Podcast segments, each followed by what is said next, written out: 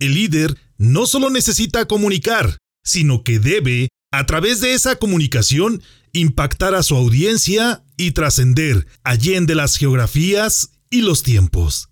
¡Hey líder! Te saluda con mucho gusto Salvador Santoyo, anfitrión de este podcast. Acompáñame y aprendamos juntos en esta entrevista que nos ha compartido mi amigo Esaú García acerca de la comunicación que impacta y trasciende, una herramienta indispensable para el líder. Me encantaría conectar contigo en redes sociales para seguir charlando acerca de este y muchos temas de liderazgo y algo más.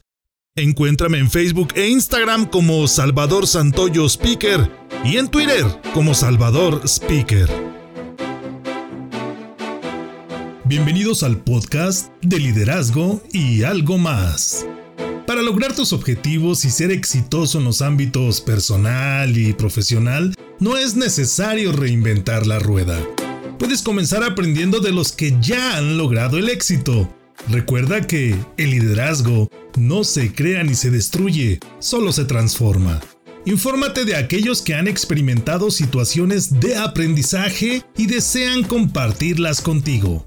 En el podcast de liderazgo y algo más, te acercamos a los expertos en temas de liderazgo y todo aquello que está relacionado con tu crecimiento y desarrollo en los negocios y por supuesto en el área personal, de tal manera que recibas información, estrategias y pasos a seguir para alcanzar el éxito.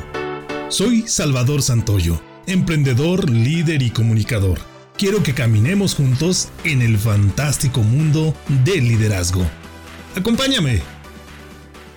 Amigas y amigos líderes, bienvenidos a De Liderazgo y algo más, un programa donde tratamos herramientas de liderazgo y por supuesto, algo más que abona en el ejercicio de esta gran habilidad de liderazgo. Recuerda que el liderazgo no se crea ni se destruye, solamente se transforma y estamos generando un ambiente, un contexto para transformarte, para pulir tus habilidades de liderazgo. Hoy tenemos un gran tema que queremos compartir con ustedes y se trata de la comunicación que impacta y trasciende, una herramienta indispensable para todo líder. Sabemos que en esta vida la comunicación es, como lo dice el nombre de este tema, indispensable para poder dar a conocer lo que nosotros deseamos llevar a cabo, lo que nosotros deseamos adquirir, todo aquello que nosotros queremos proyectar. Recuerda que no importa si tú estás hablando o estás callado en estos momentos, estás comunicando algo. ¿Quién nos va a hablar o quién nos visita para compartir y charlar acerca de este tema? Nos acompaña Esaú García del Real. Pero ¿quién es Esaú García para que todos ustedes tengan en contexto al experto que tenemos el día de hoy? Él, además de ser el director del Distrito 34 de Toastmasters International, es por supuesto un Toastmaster distinguido, el máximo grado que se obtiene en esta organización. También es conferenciante, facilitador y teórico de temas afines a la comunicación y por supuesto al liderazgo. Tiene o cuenta con más de 18 años en esta noble organización. Es responsable de la creación del libro de frases célebres de socios Toastmasters en México, en el cual recopiló en la primera edición más de 100 frases únicas de socios de Toastmasters y en la segunda edición más de 300 de ellas. Es creador también del lienzo de la presentación. Ha escrito algunos artículos como La palabra, su contexto sociocultural, su carga emocional y su poder interpretativo, presentaciones que fracasan desde el borrador, palabras que esclavizan y cómo liberarse de ellas, así como los 15 retos del líder 4.0 o el líder digital. Y también un artículo que se llama Los 12 errores por los cuales fracasa una presentación. Él es Esaú García del Real. Esaú, muy buenas noches, ¿cómo estás? Feliz, mi estimado Salvador, aquí estando en tu programa. Para mí es un gran honor y muchas gracias por darme esta oportunidad de estar aquí contigo, así como también saludando a todos tus radioescuchas, mi estimado Salvador. Gracias, Esaú, por darnos la oportunidad de disfrutar contigo y por supuesto con todos aquellos que nos siguen aquí en Afirma Radio este excelente tema acerca de la comunicación. La comunicación que impacta y trasciende. No estamos hablando de cualquier tipo de comunicación, ¿es cierto? Entonces quisiera para comenzar, para abrir boca, Saúl, si me pudieras definir cuál es ese tipo de comunicación del que estaremos hablando, esa comunicación que como tú nos compartes impacta y trasciende. Claro que sí, Salvador. Mira, para ello es necesario poner en contexto en realidad qué es lo que estamos viviendo en este momento. Y no solamente me refiero al COVID y no solamente me refiero a la situación económica como tal, sino también me, me refiero a que nosotros como líderes tenemos un desafío que es la economía digital, la economía del conocimiento. Claro. Una economía que ya venía dándose desde en 2016, de hecho, en la cumbre aquí en, aquí en Cancún, eh, la cumbre magisterial de la OSD, ellos como tal ya estaban planeando una, una reestructuración económica a nivel mundial. Claro. Y esto significa que no solamente vienen desafíos globales, sino que vienen desafíos globales con la tecnología y con los ciclos temporales más cortos. Es decir, se hace mucho más ágil la necesidad de seguir evolucionando. Claro. Dentro de lo que entonces viene a, ser un aspecto importante, se debe de adecuar la comunicación. Ya no es la comunicación como la conocíamos antes uno a uno solamente de manera presencial, sino que hoy en día la comunicación puede ser a la distancia, mucho antes de la situación que estamos viviendo en este momento, mi estimado amigo. Veíamos que empresas transnacionales tenían equipos donde el líder estaba en México, sus, un colaborador en Japón, otro en Estados Unidos, Venezuela, España, etcétera, ¿no? Y entonces tenía que adecuarse no solamente al horario, sino a la diversidad cultural y de comportamiento que ellos tenían. Por supuesto. En ese tenor, y haciendo uso de aquel libro de Collins que decía eh, de, lo, de, lo, bueno a lo grandioso, Good to Great, y él en su libro comenta, lo bueno es enemigo de lo grandioso. Claro, te limita. efectivamente. ¿Por qué? Porque por tener buenas escuelas no tenemos escuelas grandiosas. En ese tenor, la comunicación sigue siendo lo mismo. Si hoy en día simplemente hablamos de comunicación asertiva, pues estamos cumpliendo con un estándar de comunicación que todo el mundo está buscando. Claro. Pero el líder no puede quedarse ahí. El líder debe de manifestar o expresar sus pensamientos, emociones, ideas a tal grado que las personas que lo escuchen lo sigan recordando. Toda comunicación del líder debe ser trascendental, debe generar un impacto emocional e intelectual en las personas que lo escuchan. Y para lograr eso, mi estimado Salvador, es necesario entender que las palabras tienen un poder oculto, tienen un poder o una variable dentro de la significación. Es decir, una palabra tiene tres tipos de significado. A ver, compártenos. El significado literal. Claro. El significado intencional y el significado de interpretación. ¿A qué me refiero con esto?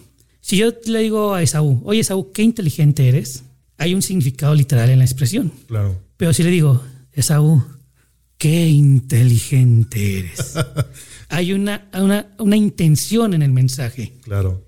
Y también, independientemente de la intención del emisor, la persona como se encuentra emocionalmente va a poderlo percibir. Tal vez la intención del emisor es elogiarlo, ¿no? Eh, o reconocerlo, es algo que inteligente eres.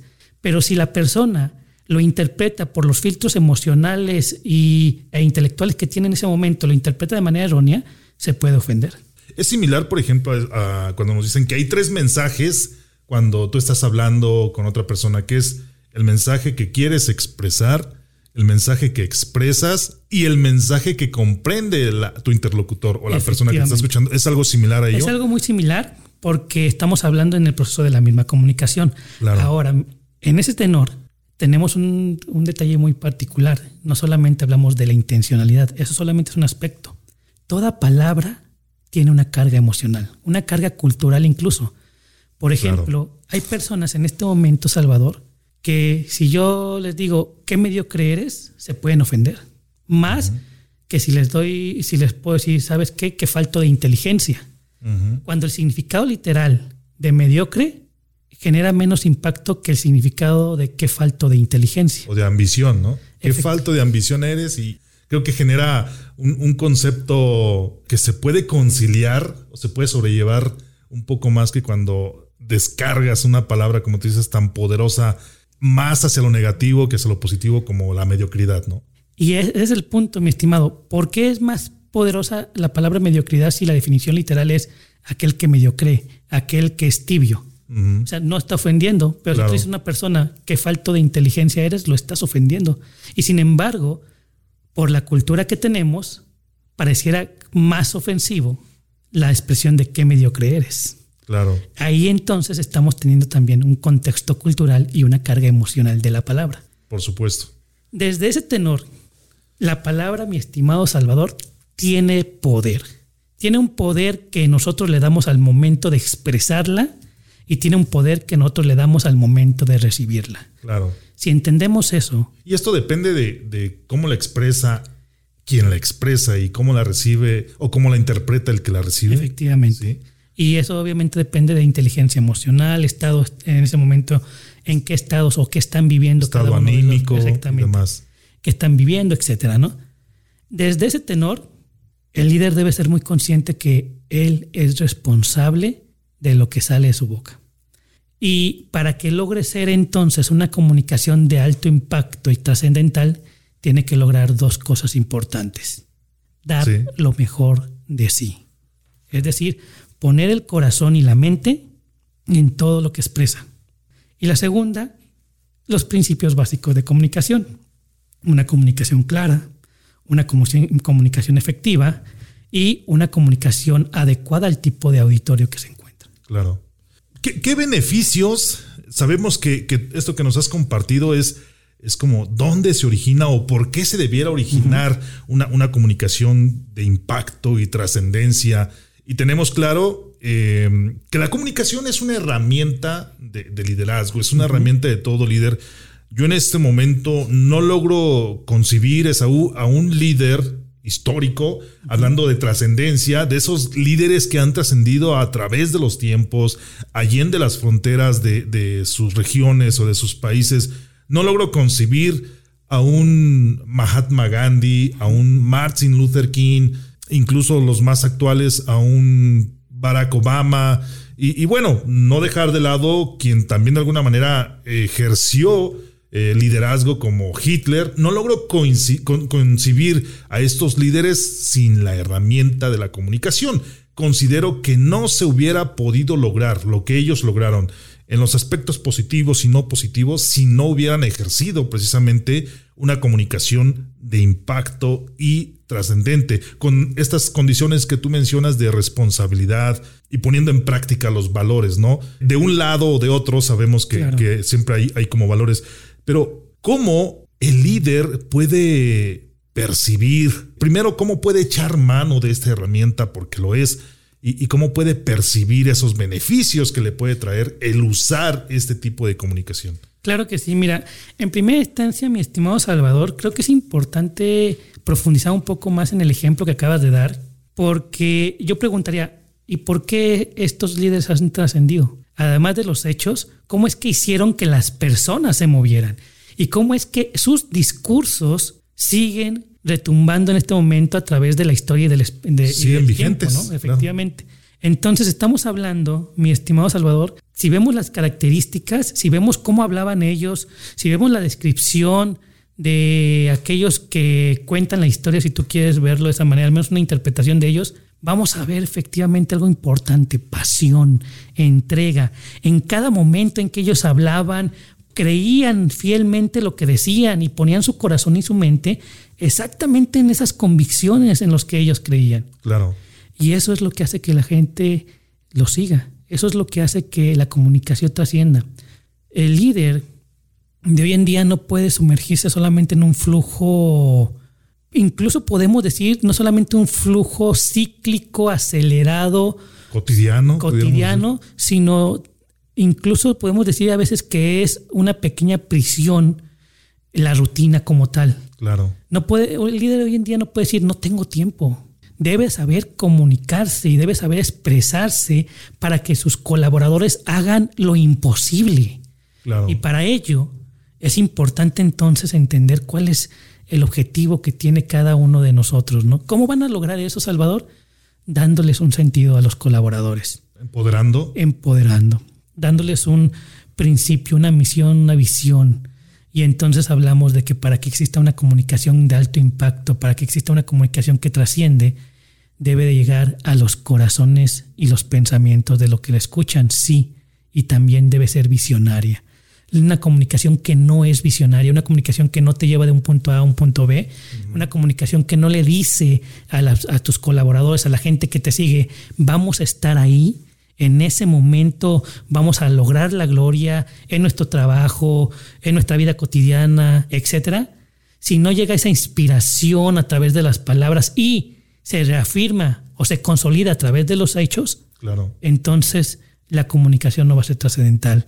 Por lo tanto, tenemos un nuevo componente, una comunicación que es de alto impacto y que trasciende, además de ser una comunicación visionaria, debe estar acompañada de resultados, de hechos. Claro. Sí, eso definitivamente son aspectos que logro rescatar de lo que nos compartes, Esaú, es tener o generar un empoderamiento en tus colaboradores. El líder deja de serlo cuando solo tiene seguidores. Creo que todo mundo puede tener seguidores y lo vemos hoy que fácilmente en las redes sociales se logra que alguien te siga, pero generar un impacto en sus vidas, generar un cambio, una mejora en sus comportamientos, no cualquiera lo puede lograr y ahí es cuando realmente surgen esos líderes que nosotros podemos identificar eh, en cualquiera de los campos donde nosotros nos queremos desarrollar. Creo que por ello primero seguimos a alguien porque estamos buscando llenar algunas falencias en nuestra persona o en nuestra vida o incrementar algunos conocimientos pero que tú lo sigas no significa que esa persona sea un líder para ti. Creo que debe de existir estos aspectos que tú nos compartes, se debe de tener una comunicación visionaria, es decir, tenemos que identificar claramente, y ahí entra otro aspecto que es la claridad, una comunicación clara, tenemos que identificar claramente hasta qué punto puedo llegar con esa persona, hasta qué punto podré yo estar en un determinado tiempo si yo aplico, si yo tomo en cuenta todos los consejos y recomendaciones que me comparte mi líder, pero también creo que lo más importante y que, y que va muy ligado a este, en el, el punto B al que yo quiero llegar, son los resultados, que yo pueda ver resultados en esto, eh, en esto que estoy haciendo, en esto que estoy escuchando, en esto que estoy siguiendo, creo que es lo que realmente genera un ejercicio de liderazgo. La definición básica o más pura de liderazgo es generar una influencia en las personas para transformarlas o para que lleguen a un fin común. Y de esa manera, si tú aseguras con este tipo de comunicación que esta persona estará en ese punto, porque en ocasiones nosotros como individuos no sabemos de qué capaz, de qué somos capaces de hacer o en qué punto podemos encontrarnos en el futuro, pero el líder logra detectar y te puede llevar a ese punto independientemente de si tú quieres estar ahí o no, o de si tú te sabes con las habilidades necesarias para estar ahí, y creo que es importante. Esto, obviamente, como mencionas, son beneficios y nos has compartido beneficios en los dos campos, tanto para el líder, para seguir ejerciendo liderazgo, y para la persona que sigue a este líder o que de alguna manera aprende de este líder para poder transformar también su, su vida y su, y su capacidad de, de mejorar. En este sentido, Esaú, ¿cuáles son los aspectos que las personas que, que siguen a un líder o que se transforman a través de un líder mediante la comunicación, cuáles son los aspectos que el líder debe de practicar para generar esos efectos, para generar esos resultados, porque hasta ahorita hemos hablado de, de una especie de definición ciertamente amplia de, de, la comunicación de impacto y de trascendencia y, y, de algunos beneficios que se pueden alcanzar eh, con la práctica de la misma, pero quisiera que las personas que nos ven y nos escuchan tuvieran como esos tres o cuatro pasos básicos que, que deben conocer o practicar para poder generar una comunicación de, de impacto y de trascendencia. Claro que sí, Salvador. Mira, en realidad no hay una fórmula exacta porque la comunicación de alto impacto tiene un principio fundamental y creo que claro. tal vez se, se puede considerar como el primer paso y el único tal vez en común que puede existir, que sería la autenticidad. Claro. No puedes expresar pasión por algo, verdadera pasión, verdadero corazón y verdadero enfoque si no eres auténtico. Si no te agrada, si no te apasiona. Efectivamente. Entonces, hay principios y valores y a veces vemos tal vez a otro líder y queremos ser como él, pero no vibramos igual. No tenemos tal vez la misma visión del mundo. Entonces, debemos de ser auténticos. Ese es el primer paso. Sin lugar a dudas, Salvador, todo mundo comunicamos de forma diferente. Todo mundo tenemos un estilo de comunicación. Claro. Entonces, el segundo paso para mí sería el conocer mi estilo de comunicación. ¿Cuáles son mis fortalezas y cuáles son mis áreas de oportunidad? Ahí que recomiendo que busquen eh, algún lugar donde puedan seguir practicando el arte o la técnica de la comunicación expresiva, también conocida como la oratoria.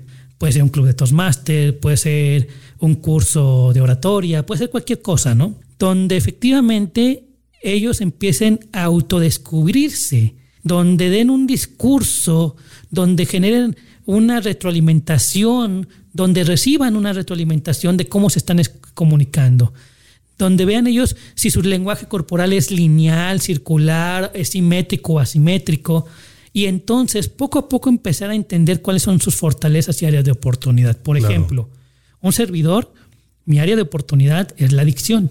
Entonces trato de completarlo o complementarlo con otras fortalezas como el lenguaje corporal y busco precisamente que nosotros como líderes, que nosotros como comunicadores tengamos esa conexión con lo que hacemos, ¿no? Claro. En este sentido, yo tengo la conexión a través de qué? De mi lenguaje corporal y de mi mensaje. y evito, evito incluso palabras que se me compliquen dentro de la dicción. Claro. Pero eso no lo voy a, no lo voy a perfeccionar si no estoy en un completo conocimiento, al menos en la técnica. No, no hablo de conocernos a nosotros mismos de manera constante, de manera profunda al 100%, porque sabemos que podemos no tener una vida completa, podemos tener varias vidas, se dice por ahí teóricamente, será cierto o no será cierto, para podernos conocer. Claro. Entonces, pero sí me refiero a empezar a detectar los hábitos de comunicación que tenemos. Todo ese punto es importante.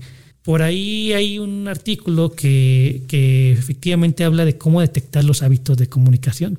¿Hábitos malos o buenos? Hábitos. Hábitos, es decir, simplemente. por ejemplo, y son preguntas que hago completamente generales. Y vamos a hablar, por ejemplo, ¿sabemos si decimos muletillas o no?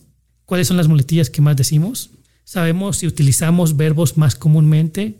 ¿Sabemos si al momento de hablar de algún tema que me incomoda empiezo a tartamudear o no? ¿O sabemos si soy consciente si cuando hablo tengo altibajos, modulaciones. Modulación de voz. Efectivamente, ¿no?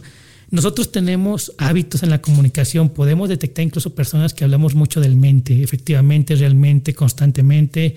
Podemos eh, detectar personas que incluso alargan la palabra o que generan diferentes énfasis en momentos particulares. Claro. Cuando yo tengo ese tipo de hábitos detectados, cuando empiezo a entender entonces cuáles son mis fortalezas y mis áreas de oportunidad, puedo empezar a trabajar sobre una comunicación más acercada o más aterrizada a mi forma de ser. Claro. Hablabas de autenticidad o hablabas de estos dos principios. Quisiera desmenuzarlos un poco más, Claro. Esaú.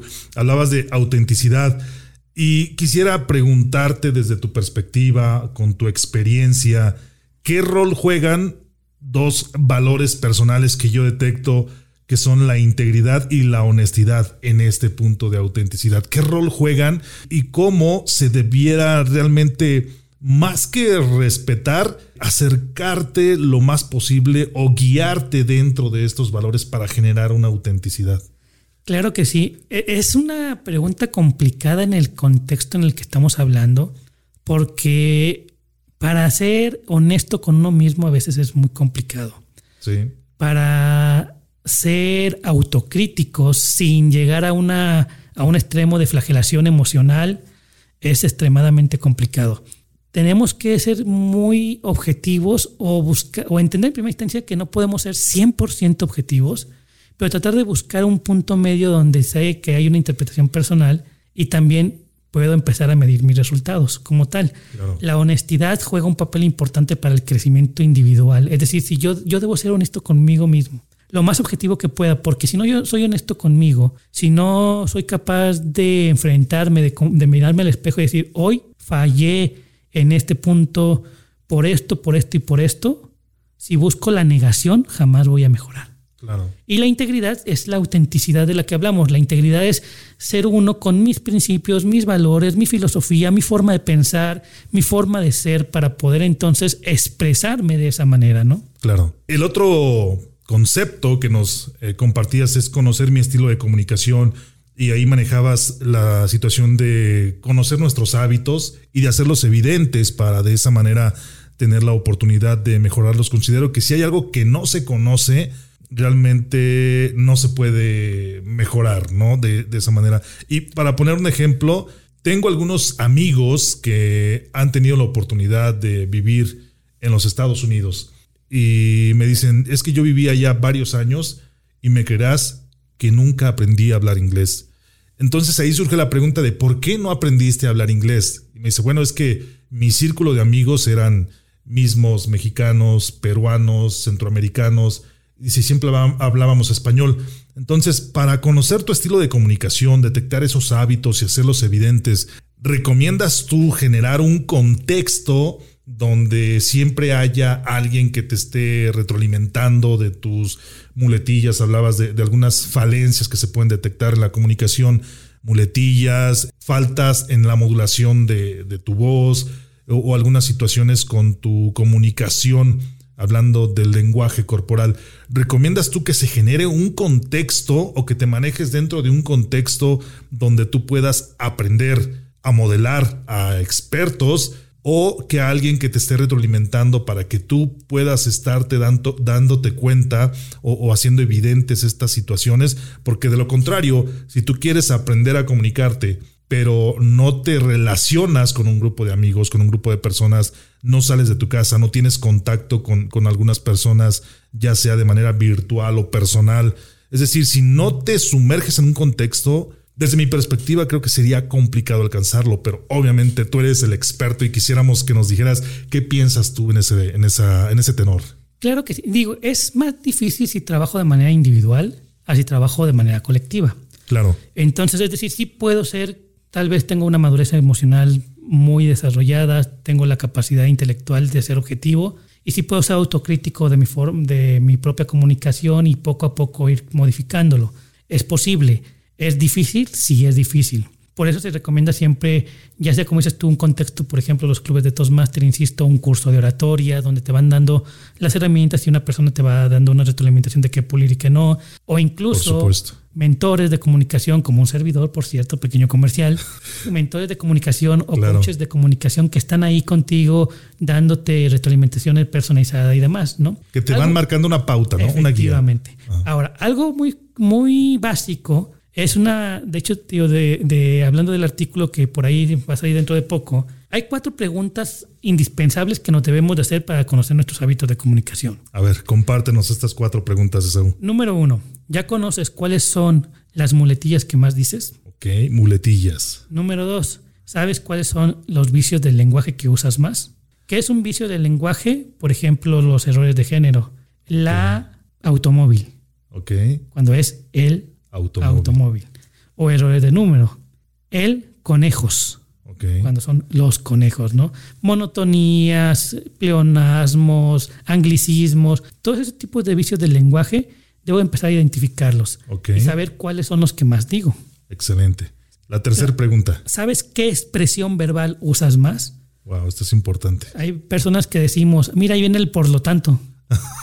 ¿Por qué? Porque siempre, por lo tanto, por lo tanto, por lo tanto, por lo tanto, etcétera, ¿no?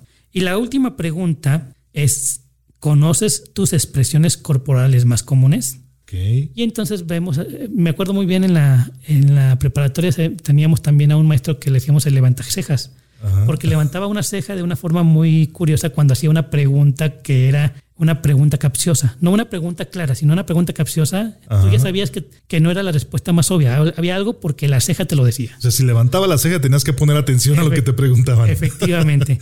y así vemos, por ejemplo, no sé si recuerdan el programa de Otro Rollo, cuando Ada Ramones se tocaba a una parte del cuerpo, se el hombro, efectivamente, y salían los hermanos, no recuerdo cuál era el nombre, por ese tic nervioso que tenía, ¿no? Es decir, tenía hábitos de expresión corporal. Excelente. Y todo esto, por ejemplo, muletillas, vicios de lenguaje, expresiones verbales más comunes y expresiones corporales comunes, ¿se pueden eliminar o, o se disminuyen o se pulen eh, o se les da un mejor uso? ¿Qué es lo que, de, acuerdo a tu experiencia, sabemos que te dedicas a asesorar en este campo de la comunicación a grandes empresarios? Desde esa experiencia, ¿estos se disminuyen, se eliminan o se les da un mejor uso? Lo primero que sucede cuando ya empiezas a trabajar de manera constante en la comunicación es desarrollas una comunicación constante. Digo, consciente, perdón, consciente.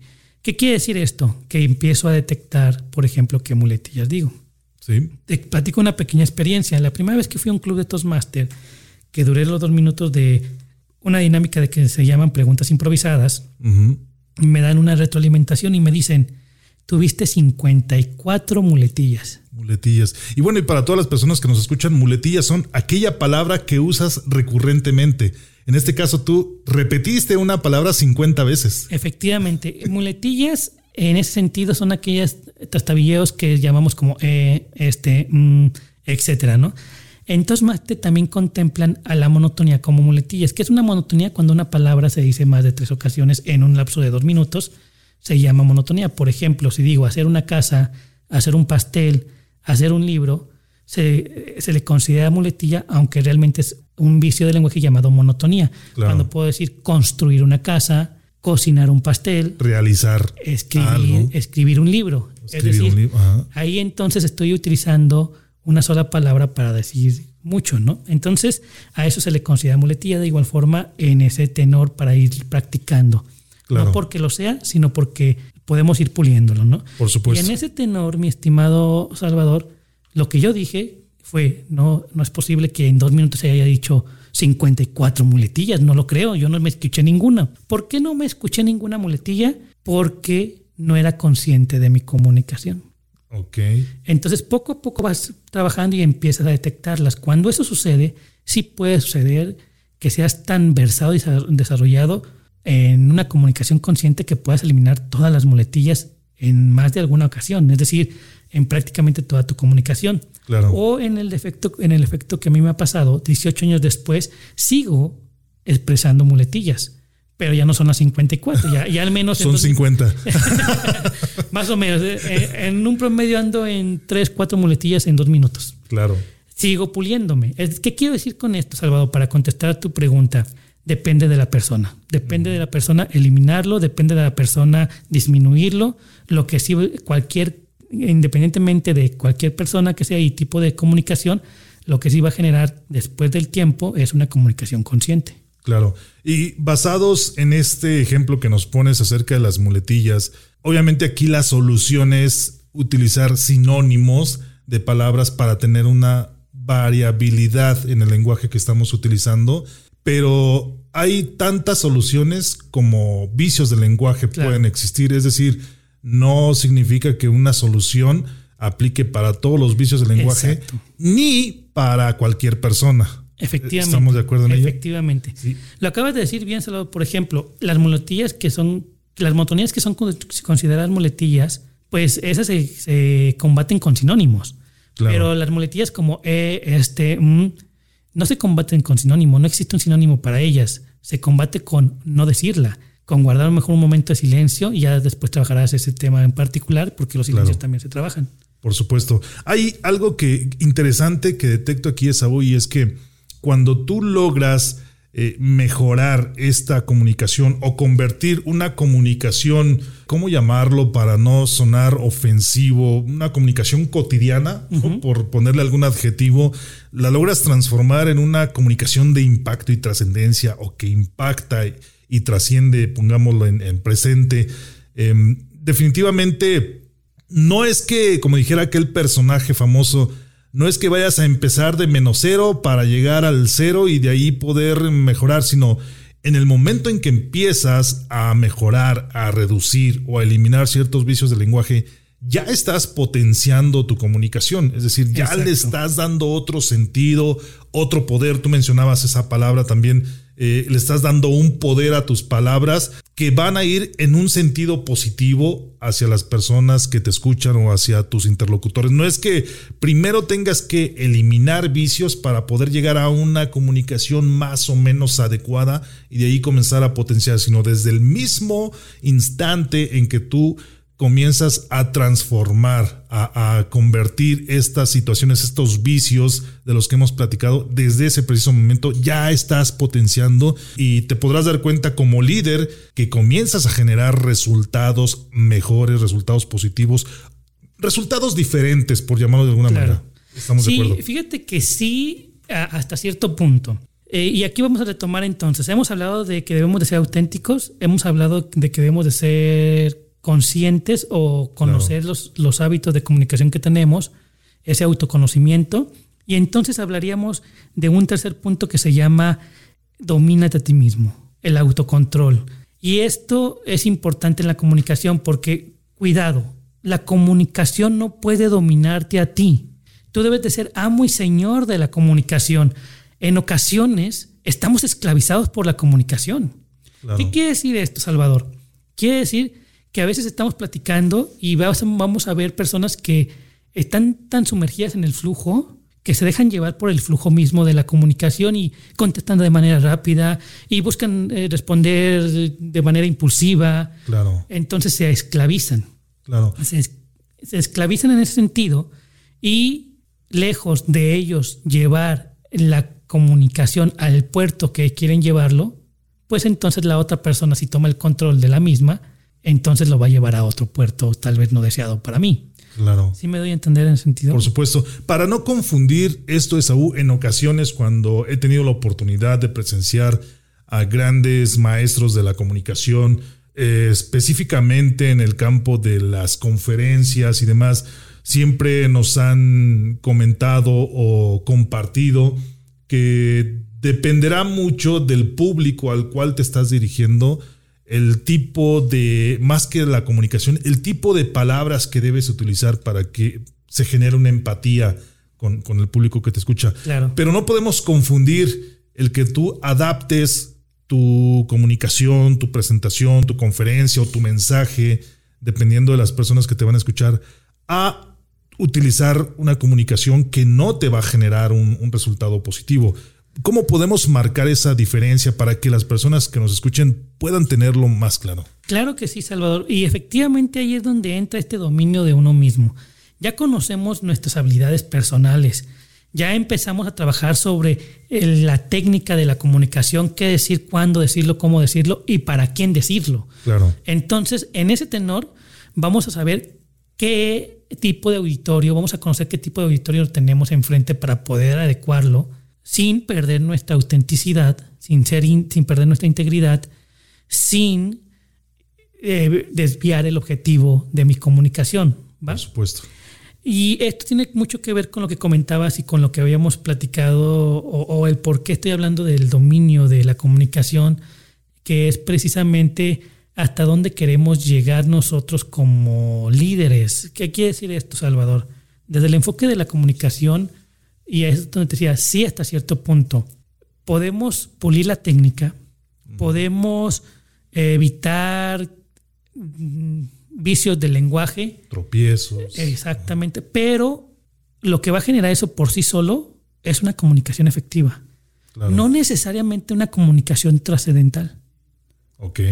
¿Qué da el paso a la comunicación trascendental? El que tú seas amo y señor de tu comunicación, que la gente que te está escuchando vea que tú eres amo y señor de lo que estás diciendo, que estás apasionado, que tienes todo tu ser enfocado en lo que estás diciendo, que lo crees fielmente y que lo llevas a un nivel de vibración que se note incluso corporalmente. Claro. En ese entonces, en ese momento, cuando vean a ese hombre o a esa mujer que está ahí enfrente, que está dando lo mejor de sí, que está siendo auténtico, que se ve al momento de hablar y en su lenguaje corporal, sus principios, sus valores, sus sueños, en ese momento la gente va a decir, yo quiero ser como él o como ella, yo quiero ir a donde él va o a donde ella va, yo lo quiero seguir, yo quiero estar en la vida, yo quiero ser parte de la visión que él o ella están compartiendo en este momento.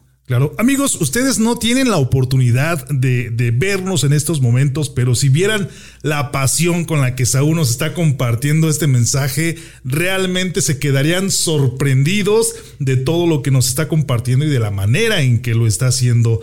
Esaú, estamos llegando prácticamente o nos estamos acercando al final de, de este programa, pero antes de que eso suceda y de que nuestro productor nos diga que ya nos tenemos que retirar de cabina, quisiera que nos regalaras un mensaje, una, una conclusión de lo que hemos platicado el día de hoy. Se dice que las últimas palabras que uno escucha son las que más resuenan eh, en esta vida. Así es que, amigo, antes de, de, continuar, tengo entendido que nos has compartido tres conceptos que tú tienes a bien hacernos partícipe de ellos, pero creo que hay falta uno, falta un punto y que quisiera que no quedara en el aire de esa manera poder cerrar o amalgamar este, este tema que estamos compartiendo el día de hoy. ¿Cuál es este cuarto aspecto o cuarto punto, mi estimado? También es otra otra expresión y enseñanza muy, muy antigua, mi estimado Salvador, que es ser el arquitecto de tu propio destino. ¿Y cómo podemos... ¿Cómo se adecua a la comunicación? Claro que sí. Hablamos entonces de la autenticidad, ser uno mismo. Hablamos del autoconocimiento, hablamos del autocontrol. Y entonces, para ser el arquitecto del destino que yo quiero para mí, para los, mis seres queridos, para la gente que me rodea, que es lo que hace verdaderamente un líder, mi estimado Salvador, un líder dice, yo creo, me duele el mundo. No estoy contento con lo que está pasando en este momento y quiero cambiar un aspecto en particular. Por ejemplo, si Mahatma Gandhi decía, no estoy contento con lo que estoy viendo con los derechos de mi pueblo. y a través de la no violencia, a través de la convicción, él cambió el mundo. Sí, eh, Martin Luther King igual. Claro. En ese sentido, para hacer esto posible, desde el enfoque de la comunicación, debemos de entender que no estamos solos debemos entender que mi visión debe ser compartida, que, para yo ser el líder con mis colaboradores en mi trabajo, por ejemplo, para cambiar la situación que quiero cambiar en mi trabajo, para lograr las metas o en un aspecto social, etcétera, debemos entonces compartir la visión. Y esa visión debe, deben hacerla propia los colaboradores o la gente que va a estar contigo. Si la visión no se hace propia, si no se comparte, si no se genera una colectividad, una unidad de individuos trabajando en ello, el cambio no se realiza. Claro. Y ahí nos convertimos en arquitectos de nuestro destino, cuando logramos que un conjunto de personas con una misma visión logremos el objetivo que estamos logrando. Claro. Sé el cambio que quieres ser, decía Mahatma Gandhi, y creo que va muy relacionado con lo que nos compartes, mi estimado. Noto en todo esto que nos has regalado el día de hoy una carga, y tú me dirás si me equivoco, de inteligencia emocional que debe también tener el líder. Y eso obviamente sería un tema para otro programa, porque ahí nos pudiéramos llevar también bastante tiempo hablando acerca de ello. Y por ello, mi estimado, quisiera que ahora sí nos compartieras ese mensaje final que quieres que resuene en la mente y en los corazones de las personas que en estos momentos nos están escuchando. Claro que sí, Salvador. Si me lo permite, simplemente voy a acuñar todo lo que hemos dicho en un pequeño consejo. Claro. Y bueno, para dar, dar, este consejo es necesario entender que siempre es importante capacitarnos, que siempre es importante buscar pulir la técnica de, en este caso, de comunicación, de oratoria, de incluso de liderazgo. Hay personas que son muy buenos comunicadores, pero no aterrizan en hechos o en resultados. Eso es innecesario, indispensable. Pero una vez que ya estás trabajando sobre esto, Salvador, una vez que ya estás buscando ser una comunicación efectiva, una comunicación asertiva incluso, cuando empiezas a desarrollar las habilidades de líder y como tal de un buen comunicador, si quieres verdaderamente que tu comunicación, que tu visión trascienda, primero define tu visión. Hoy mucha gente dice, ¿para qué estoy aquí? ¿Por qué estoy aquí en este mundo? ¿Cuál es el sentido de mi vida? ¿Cuál es el sentido? Así lo has dicho, efectivamente es el punto. Estoy trabajando en X empresa. Claro. Estoy soy líder de un proyecto, un gerente, manager, lo que gustes. ¿Cuál es el objetivo? ¿Cuál es el objetivo de estar ahí presente? Quiero hacer las cosas en excelencia, ¿por qué? Y a veces lo que nos hace falta es definir esa misión, esa visión. ¿Por qué lo que yo hago cambia el mundo? Claro. ¿Por qué lo que yo hago es un beneficio para no solamente mi persona, no solamente mis colaboradores, sino para la sociedad? Por Y supuesto. cuando empiezo a visualizar ese sentido de lo que yo estoy haciendo, la calidad que tengo, cuando la defino, cuando la tengo clara, entonces solamente falta una cosa, Salvador, dar lo mejor de nosotros. Sin duda. Y eso es que cada vez que me levanto, que voy al trabajo, que salgo a la calle, que voy con mis amigos, con mi familia, con todas partes, yo debo de dar siempre lo mejor de mí, vestirme bien, expresarme de manera adecuada, creer en mis principios, en mis valores, manifestar mi visión y mi misión. Si tú te metes a mi página de internet, vas a ver mi misión y mi misión es poderosa. Y yo la veo y la vivo diario, amigo. Y en ese sentido, Salvador, cuando estás dando lo mejor de ti, cuando tú estás dando, haciendo ejemplo para los demás, tienes una responsabilidad. Claro. El objetivo es que cuando la gente te vea, cuando la gente te escuche, apasionado, entregado, cuando la gente vea que tú estás viviendo tu visión, digan eso, digan, yo quiero ser como él o como ella, yo quiero hacer lo que él hace o lo que ella hace, yo quiero ir a donde él o a donde ella va, que tus hijos, que tus sobrinos, que tus familiares vean a esa persona y se sientan orgullosos e inspirados, porque solamente así, cuando tú hables, podrás trascender y podrás impactar. Claro. Viene a mi mente ahorita un libro que se llama El hombre en busca del sentido. Y hablando de bibliografía, ¿alguna bibliografía, algún libro que quisieras compartir con los que nos escuchan para poder iniciarse en este mundo de la comunicación de impacto y trascendencia? Más que, de, más que comunicación como tal, les, les recomendaría un libro que a mí me cambió el mundo, que a mí me cambió la perspectiva, se llama El hombre mediocre, de José Ingenieros. Es un libro que duré mucho tiempo en leerlo, porque leía un párrafo y trataba de desmenuzarlo. Ese libro me gusta mucho. Obviamente El Principito me encanta y me encanta no por desde el enfoque infantil, sino del enfoque profundo que tiene de la creatividad, de la determinación Claro. y del manejo de las pasiones. Entonces, esos dos libros creo que abren la perspectiva de buscar mi ideal, porque una vez que tú tienes el ideal que te define, la autenticidad y todo lo más que hemos dicho podrán hacer que verdaderamente nos comuniquemos. Una vez que conoces el destino, el camino se dará por sí solo. Estimado Esaú, nos hablabas hace un momento de conocer la visión y la misión en tu página web. ¿Nos puedes compartir tus contactos, tus redes sociales, tu página? ¿A dónde pueden las personas conocer un poco más acerca de Esaú García del Real? Claro que sí, mi página web es www.esaugarcia.mx. Mis redes sociales son en Facebook como Esaú García del Real y en las demás redes, Twitter, Instagram y demás, me puedes buscar como Esaú García. También por cualquier eh, consultoría, coaching de efectividad o, o mentoría de comunicación expresiva al WhatsApp más 52 33 19 05 82 91, amigo. Excelente, muy bien amigos, él ha sido Esaú García del Real, un maestrazo en el ámbito de la comunicación. Búscame en mis redes sociales como Salvador Santoyo Speaker. Recuerda que el liderazgo no se crea ni se destruye, simplemente se transforma. Gracias por escucharnos en este tu podcast donde hablamos de liderazgo y algo más. Ayúdanos a que este podcast llegue a más personas que lo necesitan. Comparte, califícanos con 5 estrellas, comenta y compártenos todas las dudas que tengas acerca de este tema. Eso nos permitirá compartir contigo más conocimiento y herramientas de liderazgo útiles para tu negocio y por supuesto para tu ámbito personal. Yo soy Salvador Santoyo. Nos escuchamos en el próximo podcast.